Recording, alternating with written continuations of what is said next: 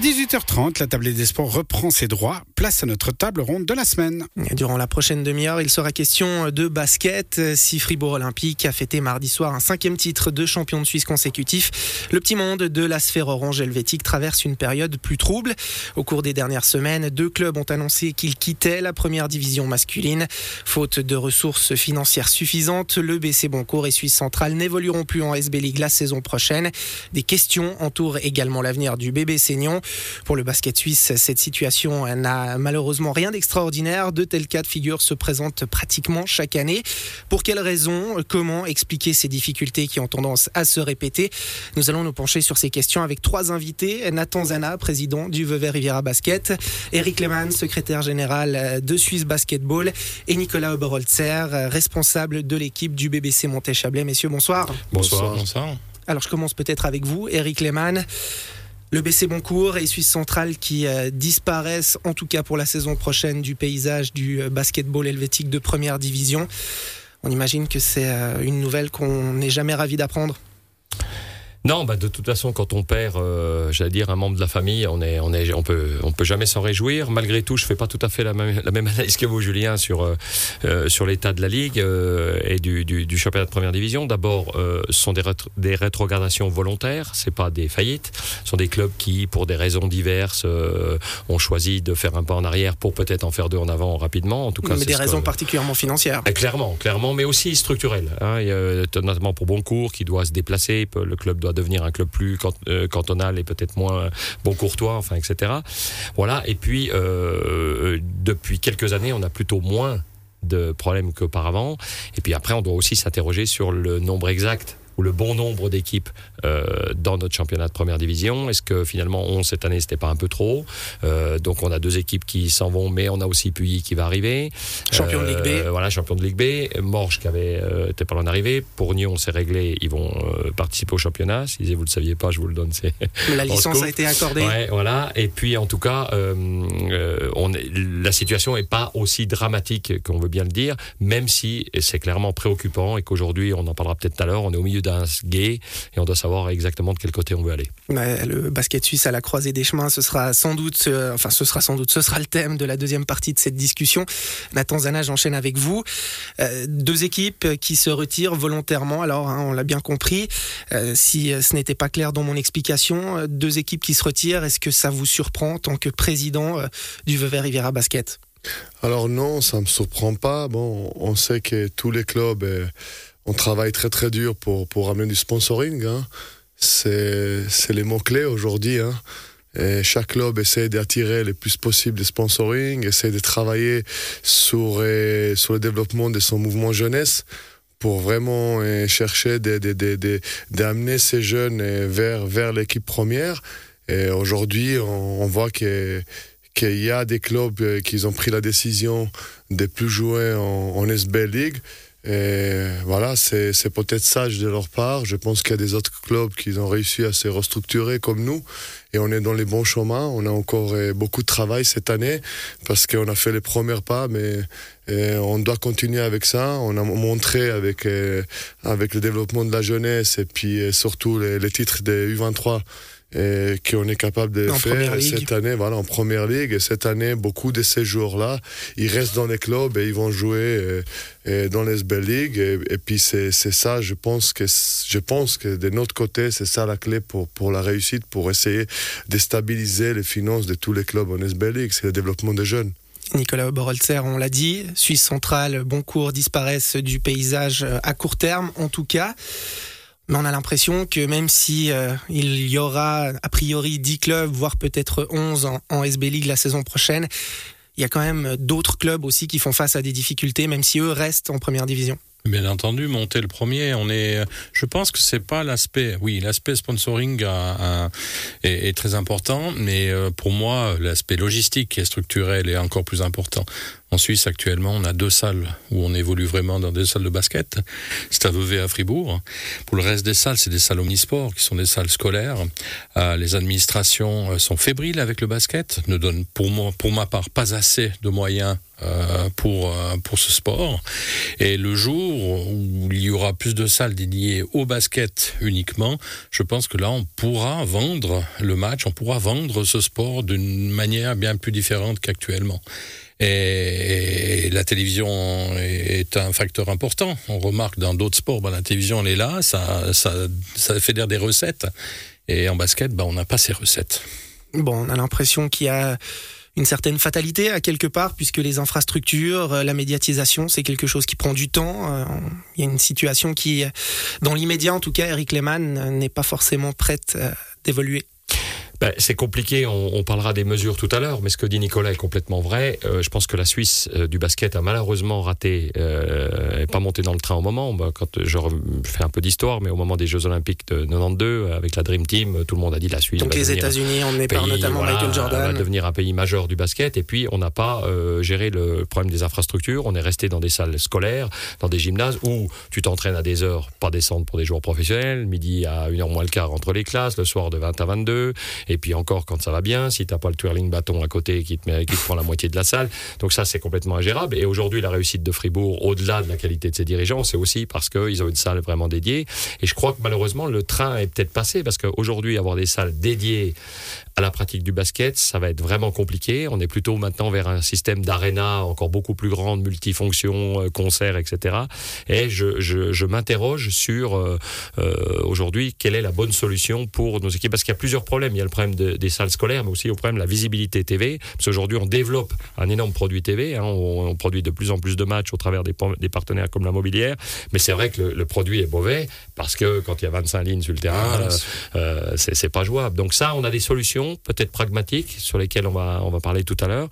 Mais euh, la, la, la, qualité de l'infrastructure pour accueillir les spectateurs, pour accueillir les joueurs, pour accueillir les journalistes, pour accueillir les arbitres, elle est capitale. Et aujourd'hui, malheureusement, on n'y est pas, alors que le basket se développe partout dans le monde, dans tous les pays, et qu'il faut qu'on qu continue, nous, à se développer, parce qu'autrement, on va vraiment prendre euh, 3-4 trains de retard. On parle de basket international, de basket suisse. Euh, Nathan Zana, j'ai quand même envie de vous entendre sur euh, le Vevey Riviera Basket. Hein. Euh, comment ça se passe euh, Comment ça se présente, surtout pour la prochaine saison? Bah, On prépare la saison, on va être une équipe très très jeune.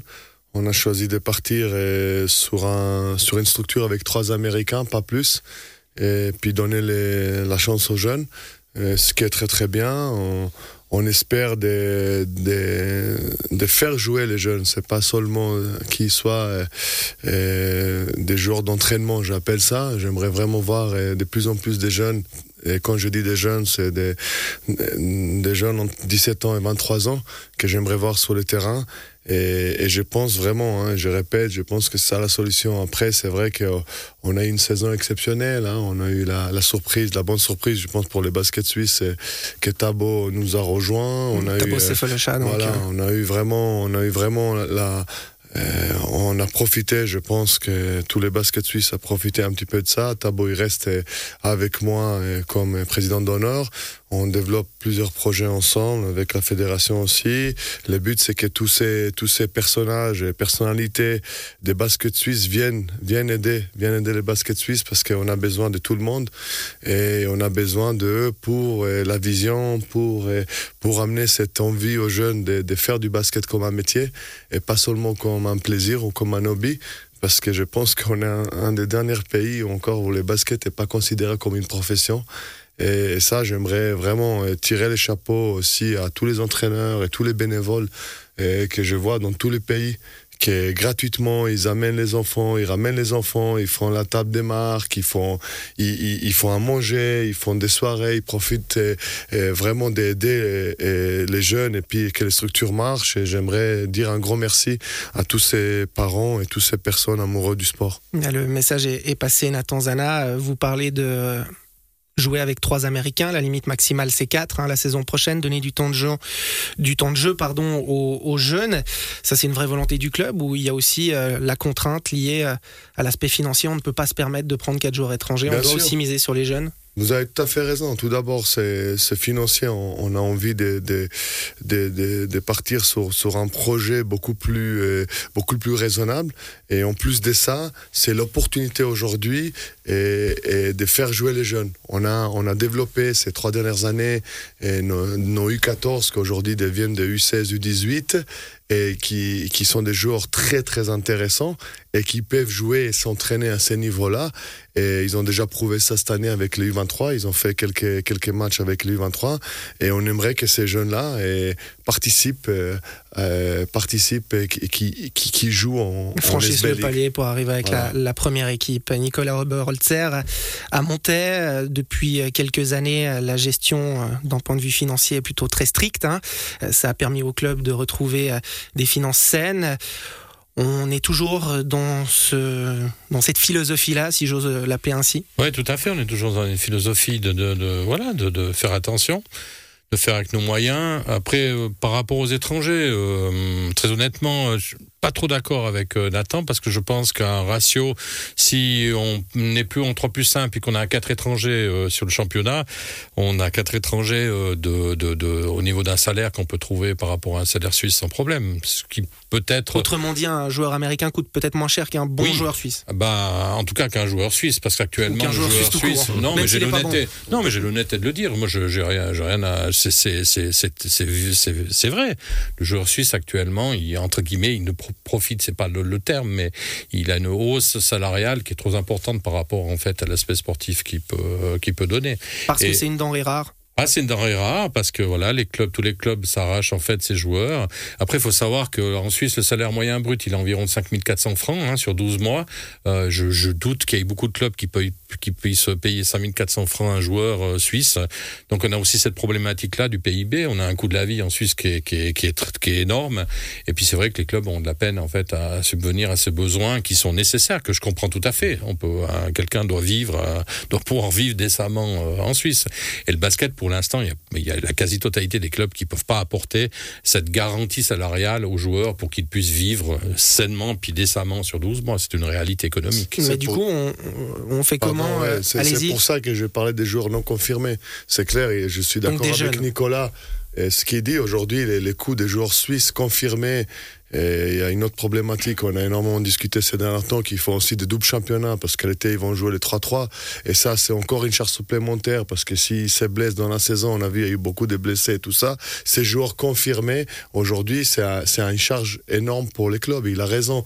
Moi, j'ai parlé des joueurs suisses non confirmés. C'est vraiment un joueur qui est en développement et qui est non connu des bataillons.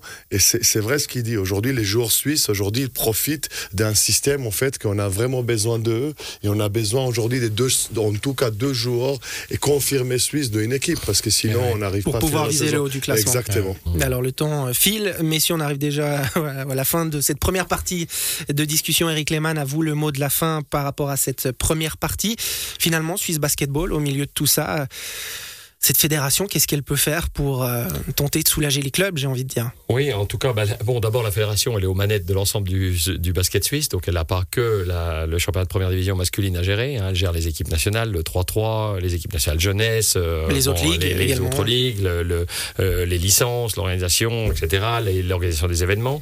Mais on est évidemment très attentif à notre produit première division masculine. Et moi, une fois de plus, je rejoins Nicolas. Aujourd'hui, on a aussi un vrai problème de promotion par le sport. Dans le, et ça, c'est pour l'ensemble du sport suisse si on enlève le hockey et le foot. Aujourd'hui, on parle de salaire 5400, mais ouais. on va dire, allez, 100 000 balles par an, ouais. brut, pour, un, pour une personne en Suisse, c'est un salaire décent. Qui gagne 100 000 aujourd'hui dans le basket suisse? Personne.